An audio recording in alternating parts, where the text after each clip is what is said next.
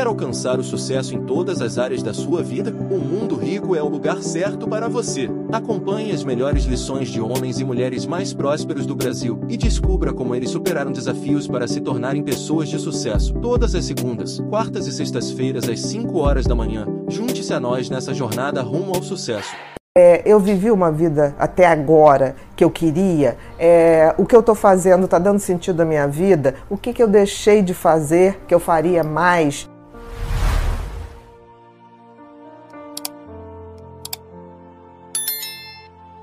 Eu acho que ressignificar a vida era algo que a gente devia fazer sempre né? Assim, é, ver se a gente está indo no caminho certo e ver o que, que a gente está deixando pelo meio do caminho. Porque tem uma coisa que acontece com o ser humano, nós somos os únicos animais que temos uma noção exata de que vamos morrer. Né? Que a gente tem uma data. A gente sabe a data de chegada, mas a gente não sabe a data de saída. O que acontece é que para a gente viver, é como se o cérebro é, tirasse essa informação de que a gente é finito, de que a gente vai morrer. É por isso que a gente vive não pensando na morte. E a gente vai fazendo projetos, a gente faz projetos para meses, para anos, para uma vida inteira. É uma certa, hum, é, é, como é que eu vou dizer, uma proteção né, que o cérebro faz no sentido da gente ir vivendo para a gente não ficar com aquela coisa mórbida de pensar que tem um fim. Por um lado, isso deixa a gente viver a vida muito mais, mais solto, mais leve, poder de fato fazer planos sem estar pensando nessa sombra, digamos assim. Mas também faz com que a gente deixe de ter isso, que é ressignificar a vida, que é redimensionar a vida, que é absolutamente importante. Porque assim, a gente pode viver várias vidas numa mesma vida do momento que a gente para e fala assim, peraí, o que, que eu estou fazendo com a minha vida? Né? A gente tem várias possibilidades, a, gente, a vida não é uma fatalidade. Tipo assim, escolhi uma profissão, escolhi um, um casamento, escolhi um, coisas que são eternas. Não são, porque nem nós somos. Então, assim, é bem comum que as pessoas façam esse processo de reavaliação é, quando elas se deparam com alguma coisa que deixe muito claro a sua finitude. Então, assim, em coisas trágicas, em que as pessoas perdem tudo, ou vivenciam uma situação de muita dor, uma tragédia coletiva, né, como um desabamento, como, como enchentes, isso ocorre muito, que é tipo assim, o que, que resta, o que, que eu vou fazer da minha vida? Ou então, quando as pessoas se deparam com alguma doença ou alguma coisa que elas falam assim, nossa, agora é sério, agora eu posso realmente não mais viver. E aí é nessa hora que as pessoas se fazem perguntas do tipo: é, eu vivi uma vida até agora que eu queria, é, o que eu estou fazendo está dando sentido à minha vida, o que, que eu deixei de fazer que eu faria mais. Então, assim, é um momento de muita reflexão. É, é interessante você estar tá falando isso. É, sim, eu acho que é, o que ele quis dizer é isso, né? Que a gente não pode estar esperando o tempo todo o momento ideal para ser feliz, o momento ideal é, para dizer eu te amo, o momento ideal é, que a gente vai realizar determinados sonhos. A vida não para, é, ela, ela é aqui o tempo todo. Eu acho interessante que tem pessoas que falam assim: ah, quando eu me deparo com uma situação ruim, eu queria parar o tempo ou quero minha vida de volta. Ninguém nunca roubou sua vida, sua vida está aqui o tempo todo. Então, assim, é, a gente tem que ver o que, que a gente vai fazer. Eu costumo dizer que a gente tem que viver nossa vida é, como se a gente estivesse o tempo todo é, criando memórias para no futuro eu poder falar assim, valeu a pena, eu olhar para trás e valeu a pena. E criar memórias passa por você levar um dia a dia é, com carinho, com amor, com bom humor, é, dar essa, esse tom de olhar para uma cena, por exemplo, que a gente está fazendo agora aqui, e falar assim, eu vou lembrar disso daqui a 10 anos, daqui a um ano, daqui a uma semana, e vou dizer, valeu a pena estar tá no feriado, trabalhando e fazendo o que a gente gosta. Então, talvez a grande, a grande mensagem de redirecionar a vida, ou redimensionar, ressignificar, seja isso, a gente poder estar é, tá criando memórias, memórias boas. Ou para quando a gente ficar bem velhinho, ou para quando a gente se for. Porque quando a gente se for, é, que a gente deixe boas memórias. Eu costumo dizer o seguinte: é, há pouco tempo me aconteceu uma coisa muito curiosa, curiosa quer dizer, está acontecendo. É, eu tive uma alteração é, no exame de sangue relativo a, a, a um órgão é, chamado pâncreas no organismo e aí começa a pesquisar. Isso começou em dezembro, começa a fazer pesquisa e o que, que tem, o que, que não tem. E aí chegou um momento que o médico, muito, muito bacana, chegou para mim, Bia, tá na hora da gente fazer um, uma, exames mais elaborados, porque a gente não está conseguindo descobrir exatamente o que é isso. Me pediu um PET scan. Um PET scan é um exame que você mapeia o corpo inteiro para você ver se detecta células cancerígenas. Falei, ok, pô, vamos lá, vamos pedir. E aí marquei o exame, fui no exame. É, e cheguei lá, tinha uma sala de espera com mulheres, a gente com aquele roupão. No dia que eu fui só tinha mulheres. E aí uma olhou para mim e falou assim: "O seu câncer é o quê?" Eu falei: "Olha, eu não sei ainda, né? Nós estamos aqui pesquisando." E aí ela falou assim: você tem uma carinha de câncer de mama. Eu falei: olha, eu tenho prótese de mama, mas eu tô achando que não é isso, não. Eu vim aqui porque alguma coisa no pâncreas. Aí ela: não, mas olha só, já fica com o nosso telefone, que nós temos um grupo de acolhimento, parará, parará. É claro que tomado o primeiro susto, eu falei assim, por que não ir nesse grupo, né? Seja o que for, por que não participar disso? Eu achei aquilo bacana e fui. Fui no grupo e aí cheguei lá, é, fiquei muito fascinada porque assim é, ali não ali estava se discutindo por exemplo se a, se a gente morresse semana que vem o que, que teria de importante na vida de vocês hoje os problemas que você tem hoje seriam realmente problemas então assim foi uma grande aula do que, que é ressignificar a vida e foi tão interessante que o grupo tem um grupo mais é, que está mais tempo falou uma coisa assim olha as pessoas é, quando estão muito próximo da morte, elas, elas mostram alguns arrependimentos. E isso era um estudo que elas já tinham. Primeiro, é, gostariam de ter tomado atitudes considerando mais as suas necessidades do que os outros.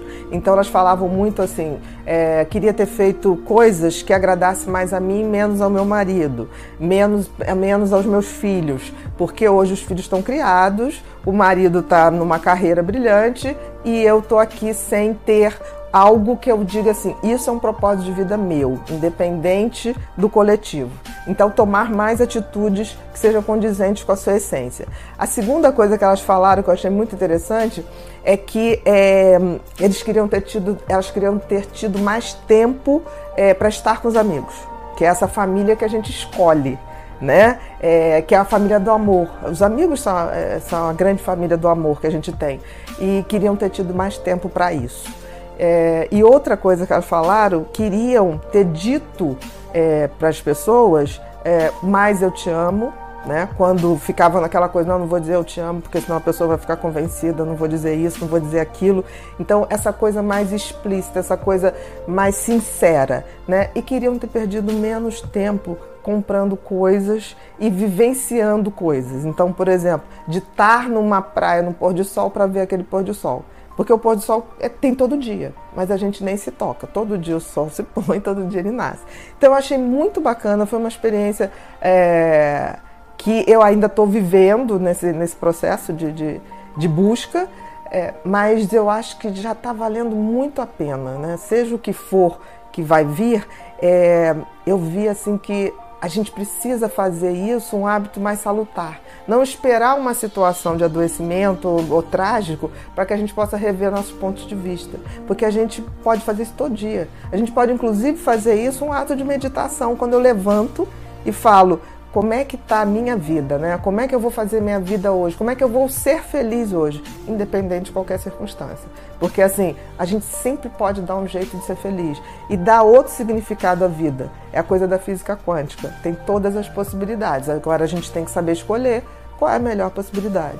Então assim, eu estou muito grata a tudo que está acontecendo, é, porque eu tenho um hábito de, de, de, rever meus pontos de vista, mas eu acho que isso fiz um estou fazendo um intensivão e está valendo muito a pena. Por exemplo, é, eu não tenho grandes arrependimentos, mas eu tenho grandes coisas que eu vi que está na hora de pegar alguns telefones e, e re, re, redimensionar algumas pessoas na minha vida. E vou fazer isso com maior amor. Espiritualidade tem a ver com sermos melhores entendermos que nós passaremos, mas a humanidade continua. E a gente tem que ter o compromisso de passar o bastão para as pessoas que virão. Se eu é, é, me ponho no, no, mecanismo absolutamente egoísta, né? uso todo o meu circuito de sobrevivência para competir, para querer o mal do outro, para não ter a gentileza, eu seguro o conhecimento, eu estou adoecendo, sem perceber. E isso não é o meu só, meu, meu ponto de vista. As pessoas estão adoecendo exatamente por isso. Vamos ter muitos mais quadros de ansiedade? Vamos, porque as pessoas ainda não entenderam que estamos de passagem. E a evolução espiritual, no fundo, seria a nossa conexão com tudo que há de melhor no universo. Uns chamam de Deus, outros chamam de Alá, outros chamam dos orixás, não tem a menor importância.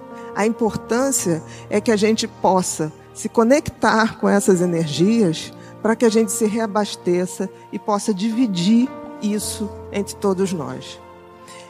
Existirá adoecimento? Sim, mas muito menos, porque a gente vai praticar o desapego. O desapego de não sermos eternos, de não termos a pretensão de mudar as pessoas. As pessoas mudam quando elas querem. E eu não conheci nunca algo mais revolucionário do que o conhecimento. A gente não deve aceitar aquilo que dizem para a gente. A gente deve estudar para que a gente possa, de fato, dizer: eu estou agindo assim porque isso me faz bem. Por exemplo, se você praticar uma gentileza, você vai se sentir bem. Aí você vai falar assim: ah, não me senti tão bem no início. Faça a segunda, faça a terceira. Porque o mecanismo da competitividade, do medo, ele está acionado há muito tempo. Os mecanismos é, da gentileza, da empatia, da compaixão, ele precisa ser ativado. Até porque a gente entende que não dava para ser tão empático ou gentil numa, num planeta que a gente não tinha nada, a gente não tinha como comer, a gente não tinha como se abrigar, a gente não tinha como fazer essas coisas. Mas hoje nós temos. E o que, que a gente está fazendo? A gente se comporta como crianças que querem seus brinquedos sozinhos para a gente. Enquanto qualquer um no mundo estiver mal, nós também estaremos. É difícil raciocinar assim. Mas a física quântica prova que não estamos desconectados de nada. Ao ferir uma pessoa, você se fere também. Ao fazer mal para uma pessoa, pode ter certeza que você estará fazendo mal para você também. Se a gente não entender que essa base do adoecimento está é, tá na nossa mão, está no nosso conhecimento, a gente vai evoluir para adoecer. Eu nunca vi uma pessoa que esteja ciente do sentido da vida real, do propósito da vida real e que acredite na transcendência da vida, energeticamente falando, que pare para adoecer. É difícil. Mas a grande dificuldade é que a gente tenha essa noção. Então, assim, eu peço a vocês que, se não levarem nada daqui hoje, que levem, tipo assim, que se respondam: qual o sentido da minha vida? Se você responder só coisas práticas, tem alguma coisa errada. O seu filho, a sua família, isso tudo é o meio, mas não é o fim do sentido da vida. O sentido da vida é muito maior. E aí, se a gente pensar bem, é, tem um toque divino na evolução é, espiritual? Acho que sim. Eu chamo Deus do designer do universo, por quem eu tenho profunda admiração. Principalmente porque ele criou e fez a coisa mais extraordinária do mundo, que é o nosso cérebro. E aí eu deixo com vocês uma imagem que eu acho que vale mais do que mil palavras, que é a imagem de Miguel Ângelo, do, do quadro lindo que está na Capela Sistina, que é a criação do primeiro homem. Né? E reparem um detalhe, não sei se vocês estão vendo aí, estão? Estão vendo Deus? Lá no cantinho? Vocês repararam que Deus está dentro de um cérebro? É um cérebro isso aí, gente. De alguma maneira, Deus criou, fez a sua melhor criação, o cérebro humano. E isso tem algum motivo. Talvez porque ele, através dele, se comunique com a gente. Mas a gente tem que abrir os portais desse cérebro de forma a sermos mais humanos na acepção mais concreta e transcendente da palavra.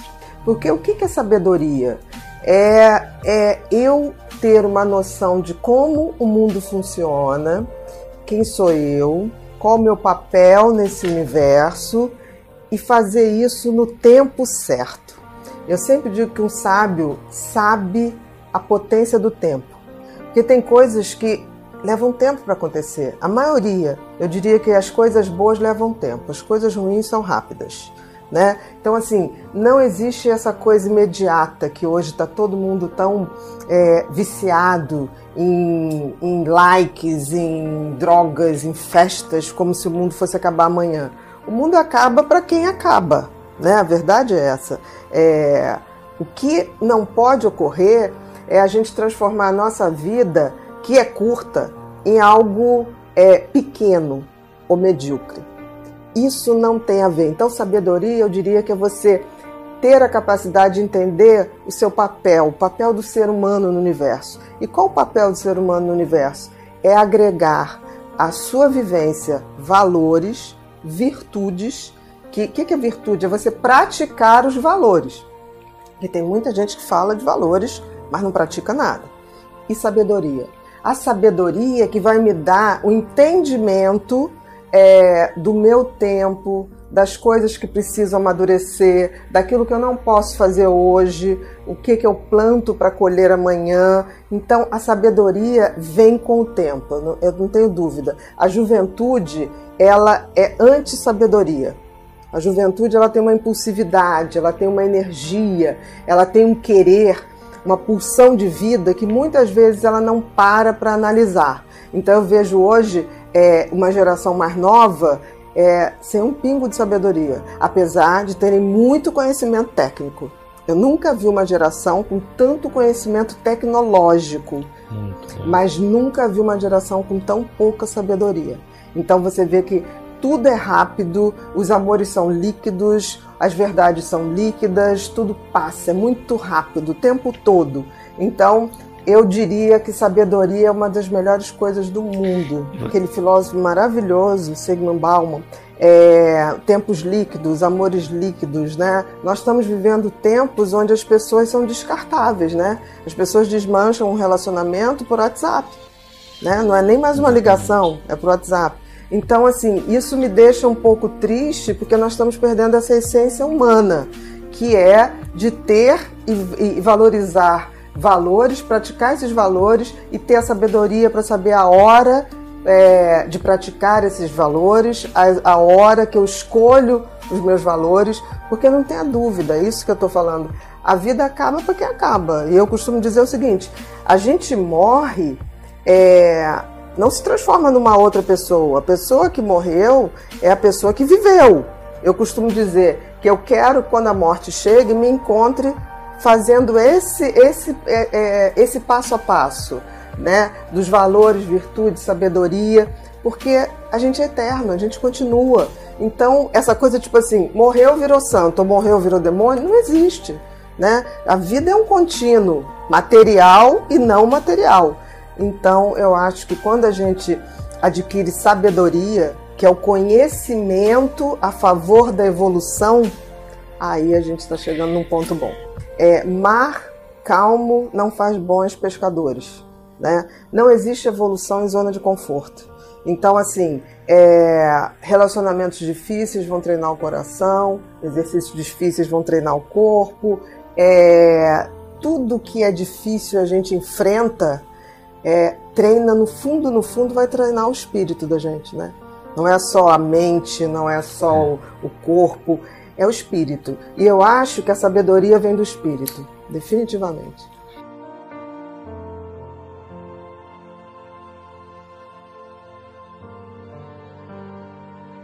As pessoas não têm noção que elas podem ser seus piores inimigos, né?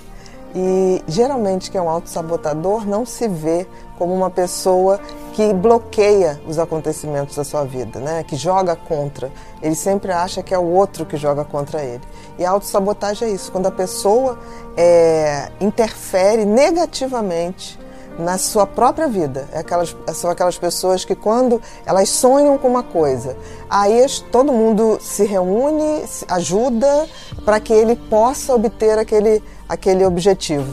E aí, quando está perto de, de conseguir, de começar a ir numa trilha para alcançar um determinado patamar, ele mesmo é, se autodestrói.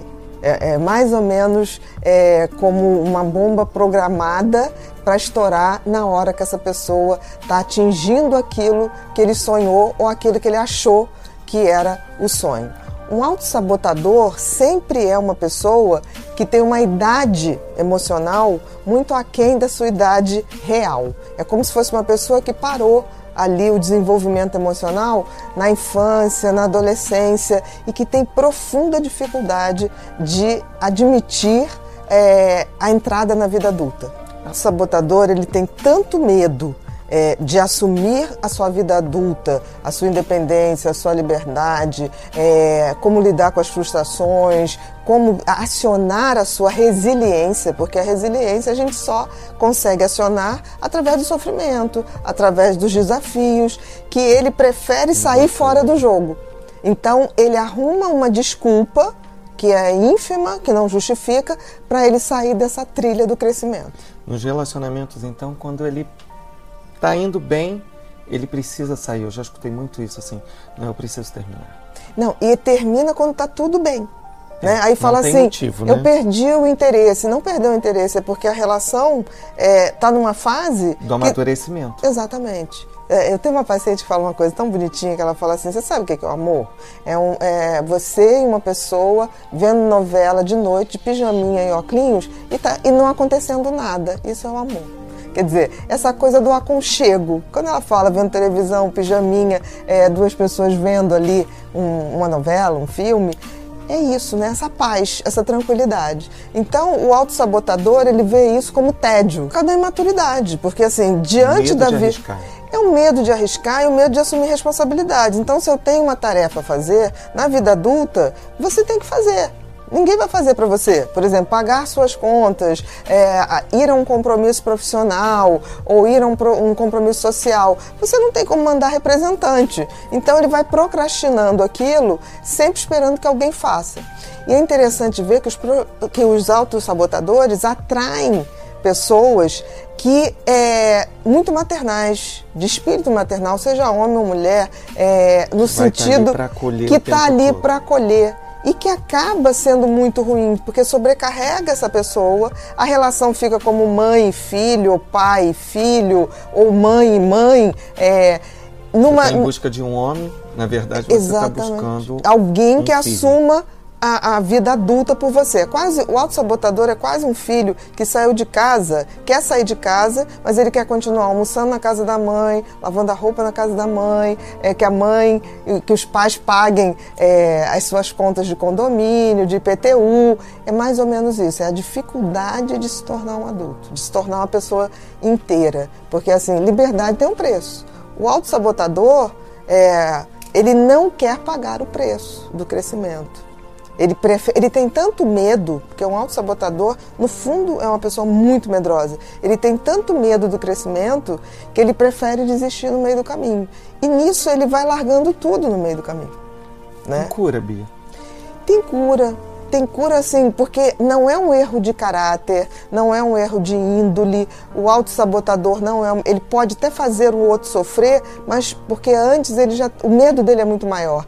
Mas a cura é, requer entrar no amadurecimento, admitir que vai entrar na vida adulta, querer sair dessa zona de conforto da infância, da, da adolescência, em que essas pessoas são tuteladas. Né? Então, é mais ou menos uma síndrome de Peter Pan.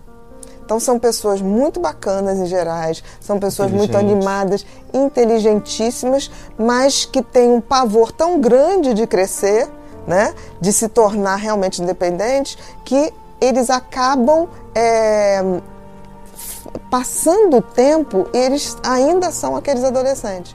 Então são amigos que durante um tempo a gente tem na mesma faixa etária e eles são muito divertidos, muito legais. Aí você deixa de ver 10 anos. Quando você encontra 10 anos, ele está na mesma situação de 10 anos atrás. Isso não quer dizer que a pessoa tenha que progredir nisso ou naquilo, mas ela tem que amadurecer. Né? E amadurecer significa mudar a postura diante da vida. Porque assim, não tem viver sem amadurecer. Se você ficar o tempo todo, como o Peter Pan, parado ali na infância e adolescência, essa pessoa vai chegar uma hora que ela vai perceber isso e vai ser tarde, porque não tem mais tempo. Então, o autossabotador, ele está sempre achando que tem muito tempo. Ele é um impostor da sua própria vida. Na realidade, ele se sente um impostor, né? Porque ele tem medo que as pessoas descubram que ele não é tão bacana quanto ele, ele tenta se apresentar. Mas na realidade as pessoas descobrem porque não há uma evolução na, no, crescimento dele. Eu não estou falando do crescimento material, eu estou falando do crescimento de postura diante a vida. Então, são grandes amigos que você teve com 20 anos, você reencontra aos 50, aquela pessoa tem as mesmas piadas, os mesmos recursos, é como se ele não tivesse aprendido com a vida e por medo de viver. Aí que, que mostra que, no fundo, a grande ferida do autossabotador é o medo da vida. Então, essas pessoas em gerais é, é, se, se, se atraem ou buscam parceiros e parcerias, tanto profissionais quanto afetivas, principalmente afetivas, de alguém que assuma as responsabilidades por ele.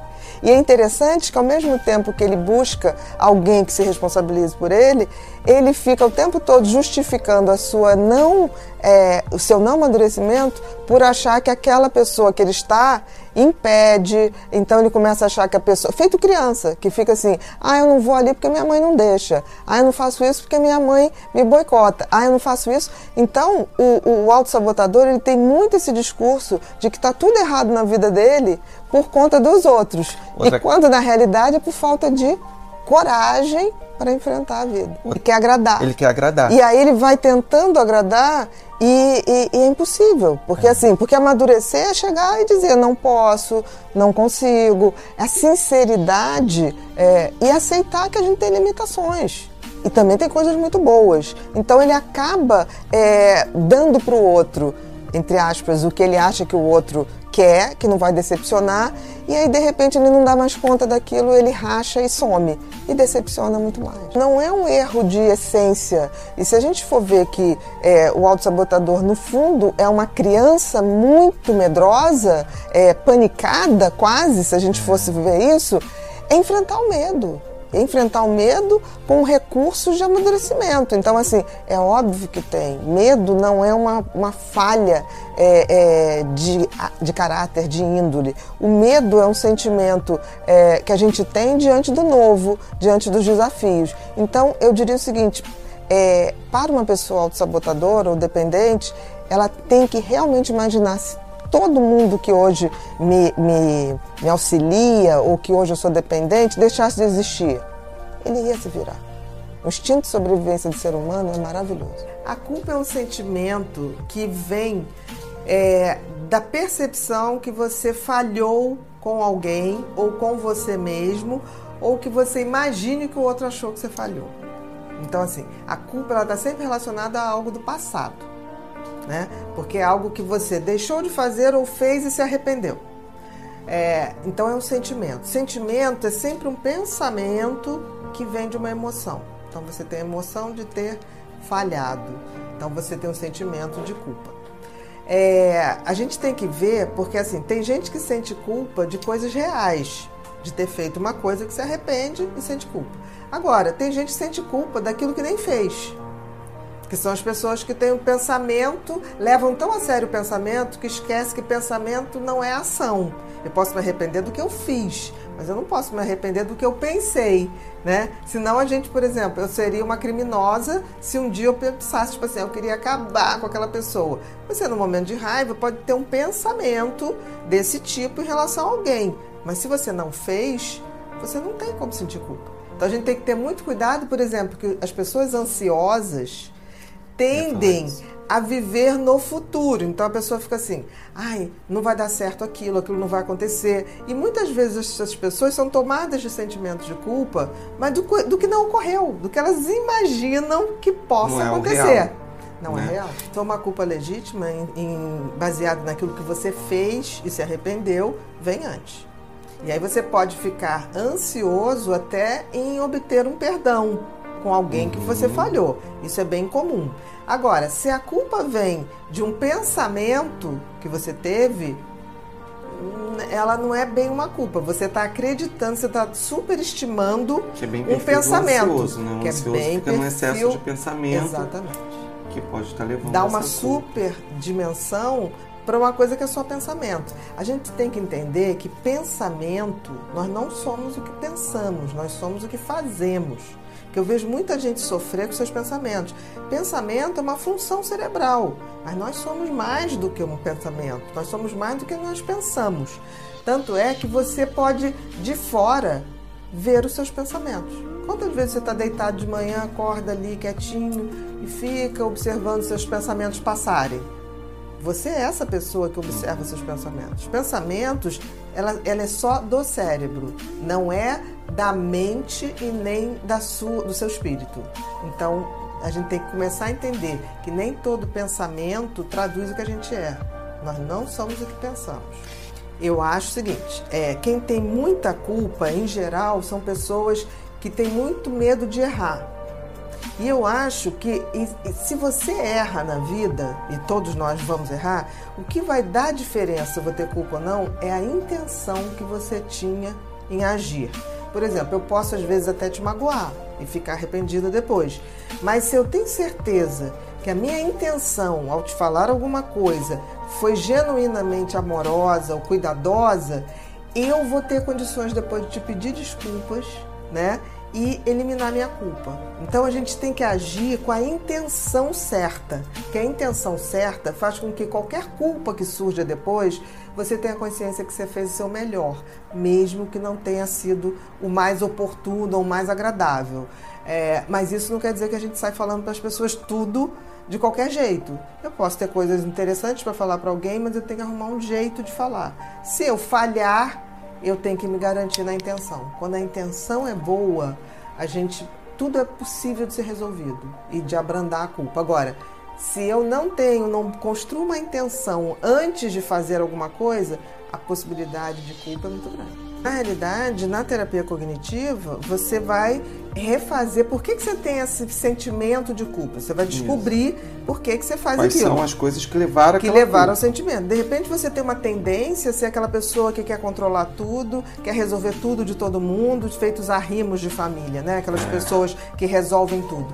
Então, de repente, você vai ter uma tendência a ter muito mais culpa, porque você acha realmente que você é responsável por todo mundo. Ninguém é responsável por ninguém. Né? Em última instância, cada um tem a sua contabilidade com a vida. Né? É, por exemplo, a gente não pode esquecer que a gente tem, no mínimo, a tal das três dimensões, né? Uhum. É, o corpo, a mente e o espírito. E eu costumo dizer o seguinte: se você não tiver o teu espírito ligado no sentido de você observar você, observar seus pensamentos, você não tem a tal da intenção, da intuição na hora de agir. Então não dá para desconectar as coisas. Nós somos seres, pelo menos, tridimensionais. E não lidar com isso talvez seja o grande, a grande capotagem que a gente vem tendo durante todo esse tempo.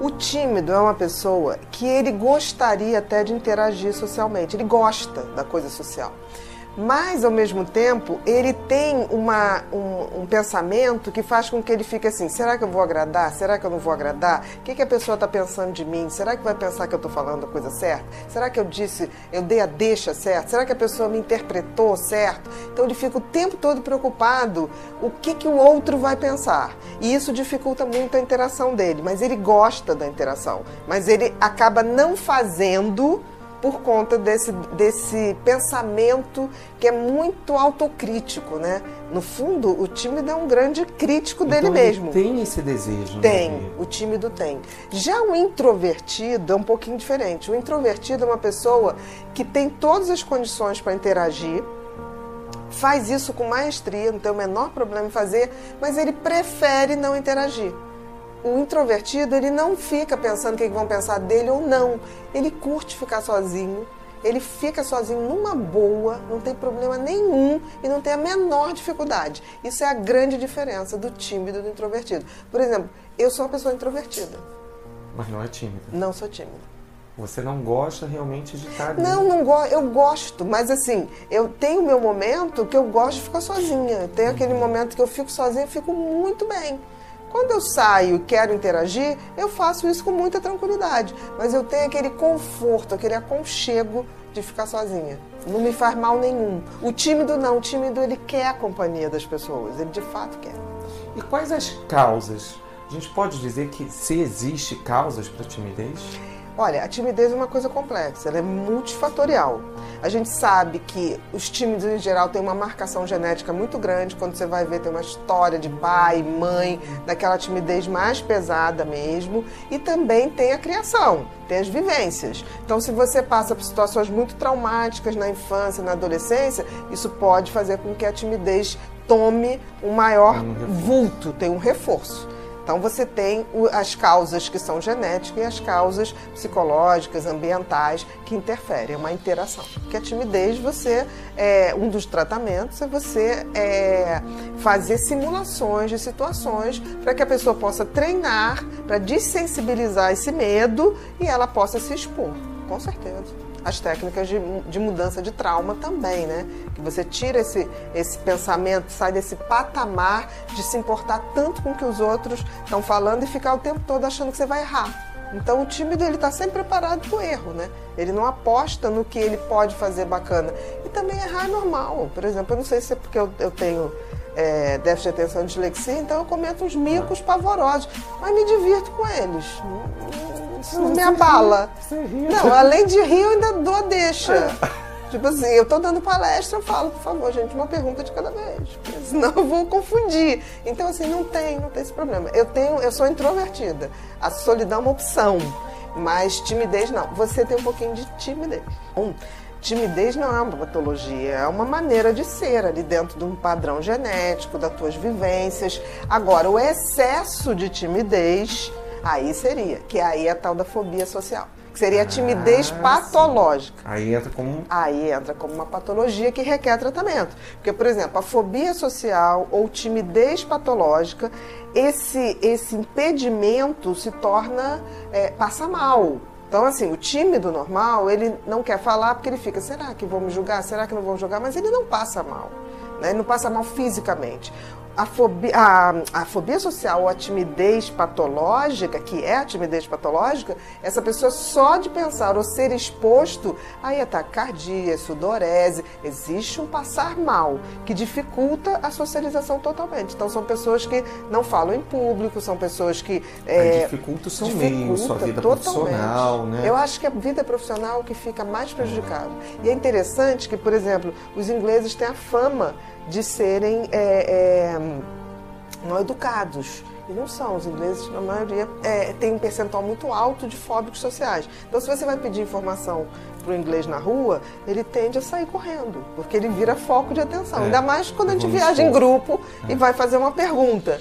Então, por exemplo, o medo, o maior medo do inglês é falar em público, mais do que morrer. Porque ali ele tá, ri, brinca. Sim, claro. E na vida pessoal? Não, eu diria que os maiores humoristas são tímidos. Com certeza. Porque assim, o tímido, ele quer a aprovação do público, ele quer agradar. Então, o um, um humorista, o que ele quer é a risada. Ele quer a aprovação do público. É e como é que ele faz isso? Sabendo se riu ou não. Tanto que deve ser absolutamente desesperador para um humorista estar tá numa plateia que não ri. Saúde mental, gente, é muito, muito mais do que você não ter um transtorno, por exemplo você não ter um transtorno como pânico, como depressão, como déficit de atenção. Aí você vai falar, então eu não tenho nada disso, eu tenho saúde mental? Não.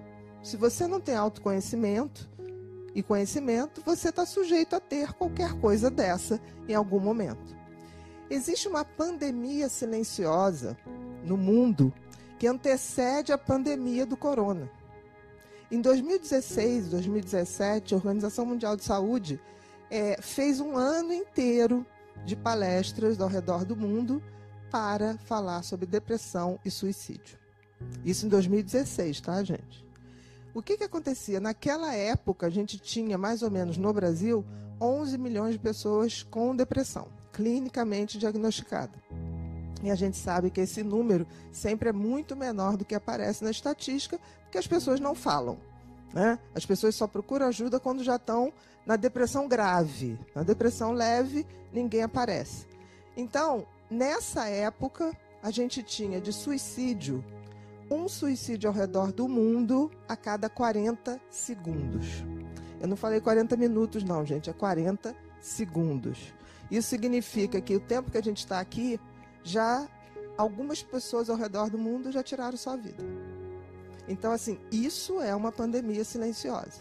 Muito. Aí as pessoas estão assim, ah, depois da pandemia tudo mudou. Não, depois da pandemia tudo se agravou. No Brasil, a gente teve um aumento de 25% dos casos de depressão, então esse 11 aí já está batendo quase que 18. E a gente teve um aumento dos transtornos ansiosos, que também são muito comuns. Que no Brasil, lá em 2016, estava mais ou menos em 18 milhões, tá? Hoje bote aí mais 25%. Aí a gente vê que é muita coisa. Não tenha dúvida que a grande maioria dos transtornos mentais está relacionado ao transtorno de ansiedade, e aí inclui ansiedade generalizada, pânico, estresse pós-traumático, tá? toque. Então tem uma, um, um espectro, né? E também é, fobias. Muitas pessoas têm fobias. Aí você fala assim: é a maioria dos transtornos ansiosos? Sim. Mas o problema é que fobia é uma coisa que a gente evita. Você tem fobia de cobra. Você já viu alguém que tem fobia de cobra? Chega, ah, eu tenho super fobia de cobra, encontro cobra todo dia quando eu saio, eu encontro com ela na rua. Quem tem fobia evita os lugares. E aquilo não dá problema até o dia que ela se depara com aquilo. A fobia mais comum é a fobia de avião, por exemplo. Então, isso durante muito tempo proibiu as pessoas de avançar na carreira, porque elas se recusavam a viajar. E uma outra fobia muito comum é a fobia social. Gente, fobia social não é uma pessoa que não goste do social. Que eu já vi gente chamando psicopata de fóbico social. Tem nada a ver. Fobia social é a timidez patológica. Ou seja, um tímido social, ele gosta de interagir, mas ele passa mal quando ele faz isso. Então, se eu fosse uma fóbica social, não conseguiria estar aqui em cima. Eu estaria me desmilinguindo em suor, tremor, sede e taquicardia. Tá? Então, isso é a tal fobia social. Muito bem, isso tudo a gente hoje já ouviu falar. Todo mundo já ouviu falar da timidez patológica, todo mundo já ouviu falar da depressão.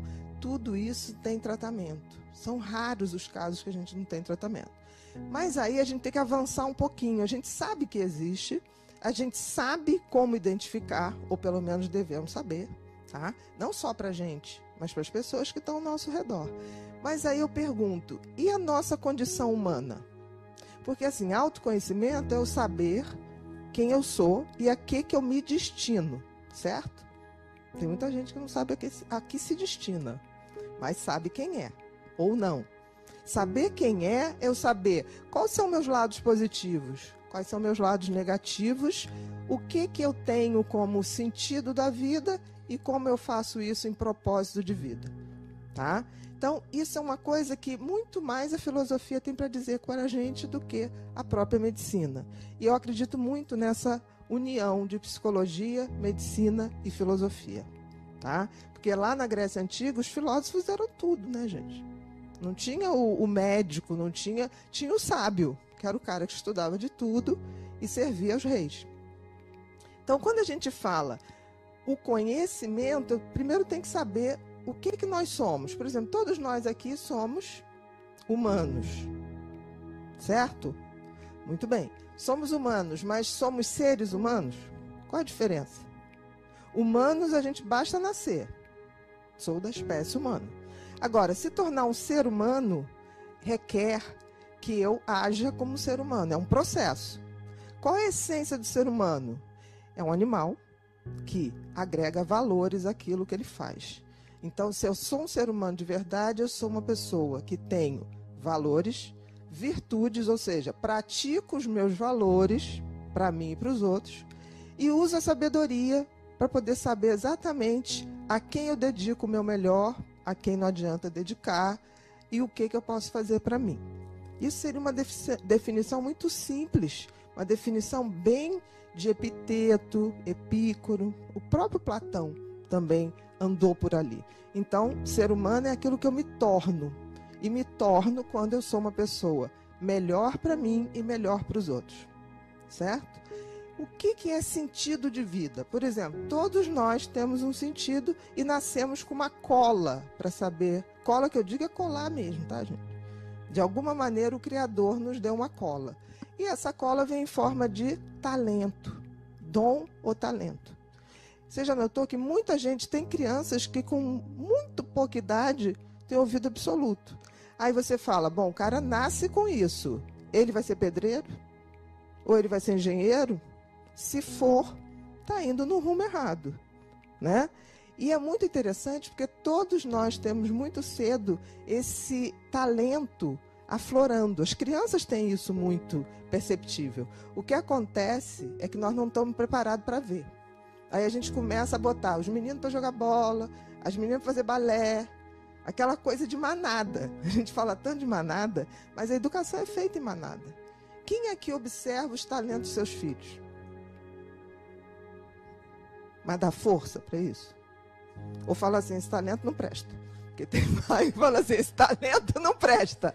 Entendeu? Eu, eu atendi um menininho de, eu atendi um menininho de Portugal, uma graça. E o pai queria obrigar que ele jogasse futebol. E o menino, eu não dou para isso, eu não dou para isso, é um vexame. Eu falei, tá bom, meu filho, para que, que você dá? Ele falou assim, para assuntos especiais e secretos. Eu falei, então você me explica que eu convenço seu pai, né? Ele já na época hackeava sistemas de segurança. Ele tinha nove anos na época. E aí ele sabia nas vizinhanças inteiras câmeras de vigilância. Eu falei, o que você quer fazer na vida? Eu quero ir para a Inglaterra. E eu quero estudar, assim, para estar tá no FBI, para estar tá no serviço secreto de, de, da, da rainha. Eu falei, meu filho, você explicou seu, seu pai? Não, porque senão ele vai saber que eu vigio o computador dele e ele trai minha mãe. E ele tem três namoradas. Três. E uma é casada e tem dois filhos. Eu falei, olha, vamos deixar esse assunto de lado. Assim, deixa que eu falo com teu pai esse detalhe. Entendeu? Não precisa falar para sua mãe, não precisa nada disso. Importante que você, com 14 anos, possa ir para Inglaterra. Você está estudando? Eu estudo isso, né? Eu falei, mas quem te ensinou? Ninguém, eu sou autodidata. Hoje ele realmente faz parte de uma. Ele tem uma empresa de segurança na Inglaterra. Vive muitíssimo bem. Eu ainda falei para o pai: olha só, para ele ser um jogador medíocre, é melhor te sustentar sendo um empresário brilhante. Então, assim, eu vi essas ignorâncias acontecerem. Então, voltando, sentido da vida, a gente traz uma cola. Sentido da vida é usar o talento que me foi dado, tá? Para eu poder montar o propósito da vida. Agora, o que é o propósito da vida? Quando eu uso o meu talento para o meu autoaperfeiçoamento e para que eu possa também beneficiar outras pessoas. Por quê, gente? Aí você encontra a glória da vida. Né? Quando eu tô melhor e esse meu melhor dá um melhor também para os outros, nem que esses outros sejam quatro pessoas que moram com você, não tem problema. Porque tem gente que acha que tudo é assim, propósito tem que ser para o mundo. Não, gente, não precisa. Basta você dar o seu melhor para as pessoas que estão convivendo. Você convive com mais, se esforça para fazer mais. Mas não é isso. Então, quando eu tenho propósito, sentido da vida e propósito, eu atinjo a glória da vida. Por que isso? Antes que a gente se perca, todo humano é um animal, certo? Nós estamos dentro da natureza, certo? Nós não somos dono da natureza. Apesar da gente ter um delírio, né? A gente acha que a gente manda na natureza, mas não manda. Então, como qualquer outro ser vivo que está na natureza, a gente tem uma, um propósito que já é pré-determinado. Por exemplo, alguém já viu a macieira da laranja? Não, macieira da maçã, laranjeira da laranja. O sol, qual é o sentido e o propósito do sol? Brilhar, gerar calor que gera vida. Para o nosso planeta, então, gera muita vida. Imagina que um dia o Sol levanta e fala assim: Ah, hoje eu não estou afim de trabalhar, estou afim de fazer nada. O que, que acontece? Em poucos dias a gente congela e a gente morre. Da mesma maneira, nós também somos elementos disso. Porque eu, eu acho bonito a gente falar assim: ah, eu não sei, não quero mais nada. Gente, a gente na, nasceu e foi feito para um propósito. Você não tem como fugir disso. E eu não estou falando isso como uma coisa ruim. Eu estou falando isso exatamente como uma coisa boa. O sol se aquece com o aquecimento dele? Não. A laranjeira come a laranja? Não. O rio bebe a água? Não. Então, está na natureza uma lei que é: você tem que servir aos outros. E a gente se esquece disso. Então, quando eu falo que a gente tem que também servir aos outros, não é porque eu sou generosa, é porque eu faço parte da natureza e as regras da natureza é isso. Tem uma frase que eu gosto muito que diz assim: a vida não é cosmos, não, não é caos, é cosmos. O que, que quer dizer isso? Que o universo tem regras. A gente pode gostar ou não, mas existem regras. Por exemplo, alguém atribui que a vida não tem uma, uma um designer, pelo menos, criador. Tem uma frase que também diz uma coisa engraçada. Você atribuir que não tem uma inteligência superior a nos governar, significa você dizer que você entrou numa tipografia, ou seja, uma gráfica, aquelas milhões de letrinhas explodiram e aí se fez um dicionário. Não tem sentido. Que existe uma vida ou uma inteligência superior que criou regras. Não estou dizendo que é um homem barbudo, não estou dizendo nada disso. Mas existe alguma coisa que faz as coisas acontecerem. Porque é muito surreal a gente pensar que duas células dão uma coisa como a gente. Duas células no espermatozoide. Já começa aí, né? Porque só um espermatozoide ganha aquela corrida. É a coisa mais injusta que tem. Porque o óvulo não, ele fica ali esperando. Ele deixa os espermatozoides se baterem, se degladiarem em um só. Então a gente está sempre sendo postos à prova. E a vida também. Por exemplo, a vida facilita? Não. A vida sempre é como uma faculdade. A prova não vai ficando mais difícil? Vai. Então, para a gente ter saúde mental, a gente tem que entender que a gente não vai esperar que a vida fique fácil para todo mundo e que tudo aconteça e que a gente vai se dar bem. Por que, que eu estou falando isso? Por exemplo, no, na maioria das empresas hoje se fala muito da síndrome de burnout. Vocês já ouviram falar? A síndrome de burnout, primeiro que estão fazendo uma confusão. O burnout está ligado diretamente às condições de trabalho.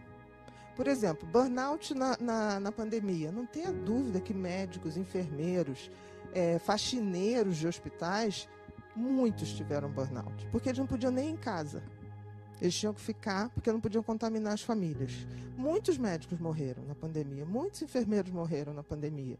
Então, estou falando isso porque tem gente que, por exemplo, tem um problema em casa, uma relação abusiva, ou então uma mãe com uma doença crônica, um pai com Alzheimer, e aí ela está sobrecarregada em casa, e aí ela chega no trabalho e está com burnout. Não. O burnout está ligado às condições de trabalho. Por exemplo, eu estava vendo com o Fernando, com a Cris, com a Deb. É. a Débora, gente. É, a quantidade de serviços que vocês têm à disposição de vocês é incomum isso numa empresa. É incomum. Mas a questão é, vocês estão usando? Porque, por exemplo, tudo está à disposição, mas eu tenho que ter a sabedoria. Se lembra? Valores, virtudes, sabedoria. Eu tenho que ter a sabedoria para usar. A empresa não vai poder te dizer, por exemplo, olha, você está com uma relação abusiva dentro de casa. Nós temos que ir lá tirar seu marido. Não, a empresa vai te dar os meios legais para que isso possa ser feito. E também vai entender se você não puder fazer. Por quê? Porque tem hora para tudo, né? Às vezes não é a hora da pessoa. Eu sempre digo isso. Tem gente que fala assim: ai, Viva, como é que você faz com um paciente que não faz o que você disse? Nada. Sabe por quê? Tudo tem tempo. Tudo. E talvez a coisa mais engraçada e generosa que a gente possa fazer para uma pessoa, às vezes é só ouvir. Porque o tempo dela vai chegar. As pessoas falam assim: ah, você tem paciência, fulano já falou isso dez vezes. Ok, é porque a hora dele não chegou. E eu faço isso por bondade, talvez por sabedoria. Porque a gente sabe, tipo assim, a ficha cai para cada um num determinado tempo. Aí alguém vai dizer assim: ah, e se nunca cair? Não era nessa vida também pode acontecer. Entendeu? Então, assim, não adianta a gente é, querer que os outros façam tudo pra gente. Pra gente ter saúde mental, não basta ter autoconhecimento, não basta ter conhecimento, a gente tem que ter coragem, resiliência, para gente fazer uma coisa que se chama ressurgência. Vamos lá, falei uma opção de nome difícil, mas agora a gente vai detalhar. Autoconhecimento é aquilo que eu, que eu falei. Você tem que dizer para você o que que você é, quem é você, quais são suas melhores partes, quais são suas partes que você tem que melhorar. Conhecimento, eu saber um pouco de tudo. Por exemplo, eu não tenho toque, mas saber um pouco de toque faz com que eu entenda um colega meu que muitas vezes tem um sofrimento atroz, mas é a pessoa mais honesta que você vai ver na vida. Se eu tiver que um dia deixar o país, por qualquer circunstância, eu pego um paciente de toque e peço para ele guardar tudo. E ele ainda vai fazer o seguinte: ele vai aplicar, ficar culpado, porque ele conseguiu um rendimento de 10%, ele podia ter conseguido 12%. E ele não vai se perdoar por isso. Então, por exemplo, a pessoa que tem um perfil, não precisa ser toque, mas o perfil toque é aquela personalidade perfeccionista. Alguém aqui imagina um perfeccionista trabalhando numa engrenagem caótica criativa? Você bota um perfeccionista numa sala de brainstorm, de marketing, ele enlouquece. Ele vai ficar vendo aquelas bolinhas que as pessoas. Não, isso não presta. Tá, joga no chão. Ele vai catar o chão. Então, quando a gente fala ele é ruim, não. Ele está no lugar errado. Ele é muito bom. Por exemplo, eu preciso. A minha secretária que trata de agenda, minha é perfeccionista. Ela é totalmente perfeccionista. Se eu inverto alguma coisa, ela não está na ordem errada. Eu falei, não, pode deixar que eu dou um jeito na minha ordem. Mas eu preciso disso, porque eu tenho TDAH. Eu sou oposto, sou aquela pessoa que eu não paro. Então tá tudo aqui na minha cabeça. É, às vezes a cabeça falha. Aí você tem que ligar para o perfeccionista e falar assim: perfeccionista, o que, que eu tenho para fazer exatamente agora? Então, é a melhor parceria para mim em trabalho é o perfeccionista. Agora, ele sofre comigo? Sofre. Muito, muito. Mas a gente se complementa. Né? É o hiperativo com o perfeccionista. Outra coisa também, a pessoa que é muito social. Você pega uma pessoa dessa, vai botar no laboratório de pesquisa, ela vai falar com as bactérias e contaminar toda, todo o processo, por exemplo, de produção de uma vacina. Entendeu? Vai. Então tira ela de lá, deixa o perfeccionista, que o perfeccionista vai ficar vendo a bactéria reproduzir, vai ficar vendo quantas colônias deram, vai medir.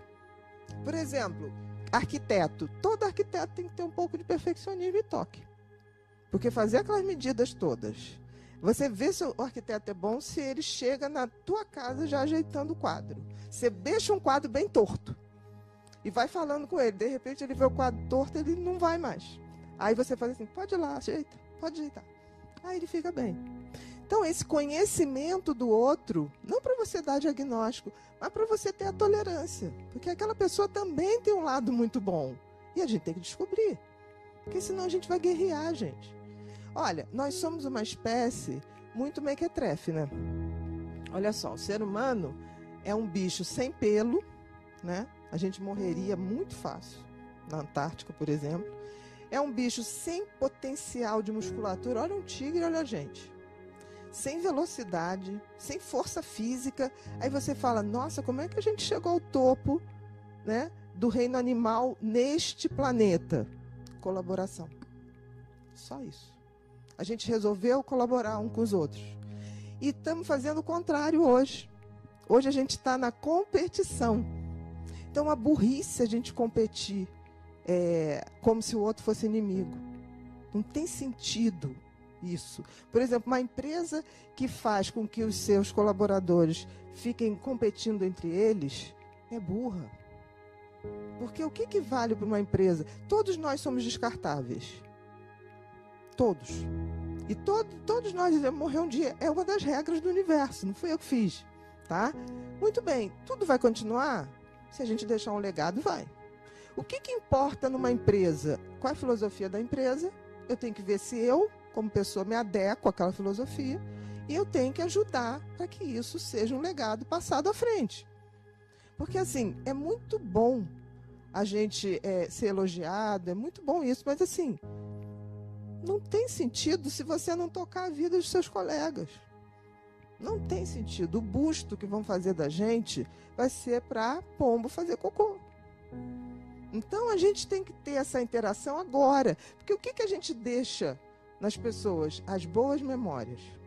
Eu sempre digo que eu estou sempre vivendo, e isso é fundamental para a saúde mental, eu estou sempre vivendo para criar boas memórias. Sempre. E lembre-se disso, existe uma síndrome chamada declínio da alegria de viver, que começa aos 23 anos. É sério. Quantos sorrisos uma criança de 3 anos dá por dia? 400 em média. Mas você já viu criança brincando? ah, repete. você já viu criança? Você já viu que se gosta de um filmezinho, bota de novo, e de novo, e de novo. Você conta a historinha de noite, ri, ri, ri, e no dia seguinte conta de novo. Aí você conta de novo. Então, uma criança de 3 anos ri em média 400 vezes por dia. Muito bem, um homem e uma mulher também, de 40 anos, ri por dia. Tô falando um sorriso. Eu estou falando um sorriso. Quatro. Sorriso espontâneo, gente, não é cada da, fingimento da educação. Não é aquele. Não, isso que a gente está soltando, a gargalhada. Né? Aí a gente pensa o seguinte: é, por que, que a gente vai ficando chato assim? Com 23 anos começa a decair profundamente a capacidade da gente rir da gente e rir dos outros. Gente, eu não levo a sério quem não ri de si mesmo. Não levo a sério. Porque uma pessoa que se leva tão a sério a ponto de achar que nunca erra é uma pessoa insuportável. Insuportável. Então a pessoa, eu sou aquela que já conta piada das besteiras que eu faço antes. Ninguém precisa contar, porque eu vou contar. Outro dia eu botei na, na, minha, na minha geladeira o controle da net. Mas muito simples, faz todo sentido. Cheguei em casa, a cachorra, fui recolher o cocô da cachorra, lavei a mão. Aí tava a TV Dog lá passando. Aí eu falei, vou trocar. Botei para botar no, no, jornal, que eu não tinha visto nada. Botei. Nisso, lembrei que tinha que botar água os cachorros. Aí fui na geladeira, botei a água. Daqui a pouco falei, gente. Aí sentei para ver o tal do jornal. Não tinha para trocar. Aí eu refiz na minha cabeça. Onde eu fui? Banheiro, lavei a mão, fui na geladeira. Só pode estar tá lá, não deu outro. Abri, já fotografei. Que eu falei, isso eu tenho que fotografar para poder me lembrar disso. Então isso acontece. E a gente não pode levar tão a sério, porque a gente fala, isso não pode acontecer comigo. Ou então o perfeccionista vai dizer o quê? Tô com Alzheimer, doutor. Botei o, o coisa da net dentro da geladeira. Falei, meu filho, eu já levei o controle da televisão para abrir o portão eletrônico do prédio. Aí o pobre do porteiro já me conhece bem, doutora, usa o meu. Falei, muito obrigado, me dá dois. Explorador tem um, me dá dois. No meu carro e na bolsa. Deixa um no carro e um na bolsa. Quando trocar a bolsa, também lembra disso. Então, isso é tão legal. Estou falando isso porque, gente, eu já dei parte na delegacia duas vezes que meu carro tinha sido roubado na garagem do meu prédio comercial. O que, que aconteceu? Quando eu estava indo para dar parte, com o porteiro da noite, com o segurança da noite, estava saindo do dia. Marquinhos. Foi, doutor? Pois é, roubaram meu carro aqui dentro da garagem. Isso é um absurdo. É um absurdo. Ele falou, doutora, a senhora veio de táxi hoje. Aí eu lembrei que eu tinha ido ao advogado, aí não ia para o centro da cidade. Falei, vou de táxi, aí voltei de táxi. Então, assim, olha o carinho que esse segurança tem por mim. Duas vezes. E ele conta essa história, ele fala, meus filhos riem demais. e eu falo, eu também, fique tranquilo. Então, quando a gente está falando de saúde mental, aí a gente vai para uma outra parte. A gente viu autoconhecimento, conhecimento, e a gente vai para uma coisa chamada resiliência. E antes da resiliência, coragem. Gente, para viver tem que ter coragem. Por exemplo, se a gente pensar todo dia de manhã no que a gente vai apresentar, a gente não sai da cama. Mas por que, que a gente sai da cama? Por que, que a gente põe o despertador para despertar? Se a gente não sabe nem se vai amanhecer. Esperança, gente. O ser humano é feito de esperança. A gente tem que acreditar em algo. Senão a gente não vive. É por isso que eu digo para as pessoas: você pode não ter religião, mas você nunca vai deixar de ter espiritualidade. Nunca deixe de ter fé. Porque fé é acreditar naquilo que eu não vejo. Tem gente que fala assim: ah, mas como é que você acredita nesse teu Deus? Porque você não vê. Eu falei: meu filho, fé é exatamente isso. eu não tenho essa prova cabal. Mas isso aí pode ser mentira. Se for, eu vivo melhor assim. Deixa eu feliz desse jeitinho que eu sou. Eu acredito, eu juro que eu acredito que quando eu me for, né, quando o trem da, da, da vida passar me chamando, eu acredito piamente que eu vou chegar lá na fila. Na fila do, dos que tentaram fazer o seu melhor. Eu vou lá em cima, vai ter muita gente errada, mas eu vou ficar na fila, nem que eu seja a única. Ali está o pessoal que se drogou, que fez tudo, eu vou fazer assim, né? E eu vou estar tá ali. Se eu tiver errada, ok, na outra vida eu vejo. Mas eu tenho que ter minhas convicções, né? E aí a gente vê, para ter saúde mental, você tem que ter coragem para agir. Esquece. E você tem que agir. Aquilo que eu falei. Se tem um serviço que você pode acionar, você tem que acionar. Você tem que tomar decisões na sua vida. A geração atual está muito mais é, frágil do que as outras, porque os pais resolveram fazer o quê? Vou dar tudo aos meus filhos que eu não tive. Gente, dar tudo para um ser humano é apostar no fracasso dele. É apostar, é fazer um tratado. Porque, por exemplo, muitos de nós aqui batalhou para ter o primeiro carro, batalhou para ter, um, ter uma casa, a criançada já tá assim, não, meu pai vai me deixar a casa, meu pai vai me deixar não sei o que lá, meu pai vai me dar BMW quando fizer 18 anos. Eu falo, seu pai é um cretino. Ele te detesta. Eu consigo. Eu falo, seu pai é um cretino, ele tá achando que você é incapaz. Eles olham para mim, não tinha pensado nisso. Falei, pensa. Porque ele não aposta nada em você. Ele acha que você é um idiota.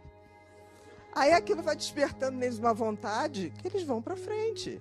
Então, assim, essa geração que está aí, ela não sabe ser frustrada. Você já notou que antigamente suicídio, tentativa de suicídio, era o último recurso né, na vida. Hoje, nossos adolescentes fazem o quê? Meu namorado desmanchou.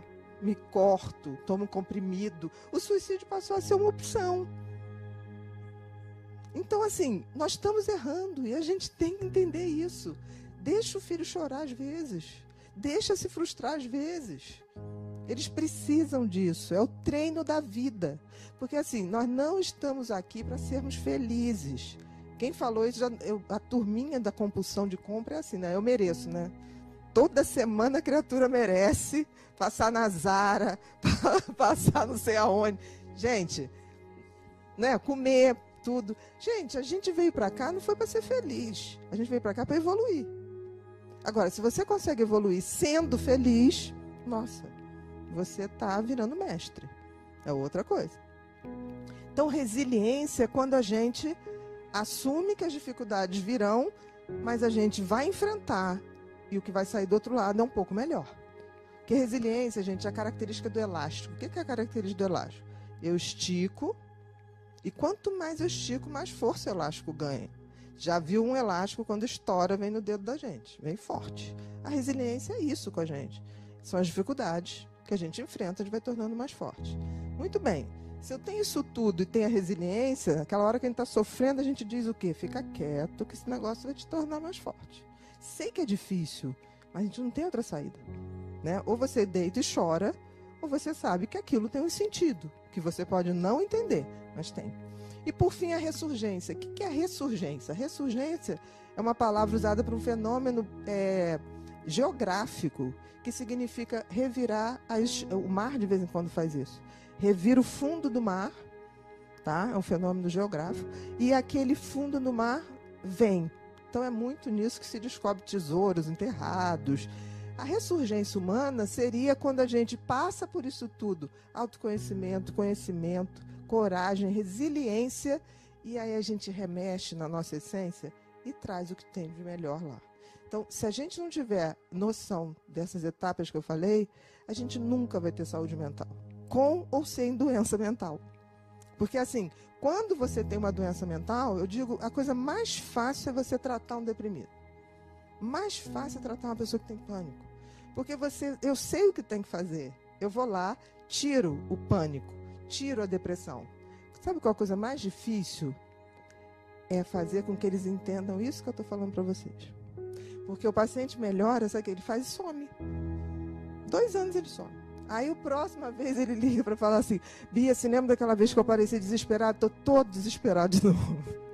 Aí você fala assim: Mas meu amor, que, você tá tomando alguma coisa? Não, suspendi. Tava bem, suspendi. Você, e aí, você mudou o estilo de vida, como a gente falou? Você procurou saber do seu propósito, da sua, da, do seu talento? Não, Bia, tô perdido, não sei o que eu vou fazer. Gente, Cartola virou compositor aos 66 anos. Antes, Cartola foi um funcionário comum, mais ou menos medíocre, dos Correios. E deixou um legado imenso. Porque assim, você pode passar a vida inteira fazendo, tá longe do seu talento, tá longe do seu propósito, mas se você vive um dia dentro, você faz diferença. Então, queria deixar isso para vocês, porque assim, não adianta falar de doença, a gente tem que falar de quem somos. Que a doença a gente consegue debelar. Mas a mudança para você, para um humano virar ser humano, depende da sua coragem.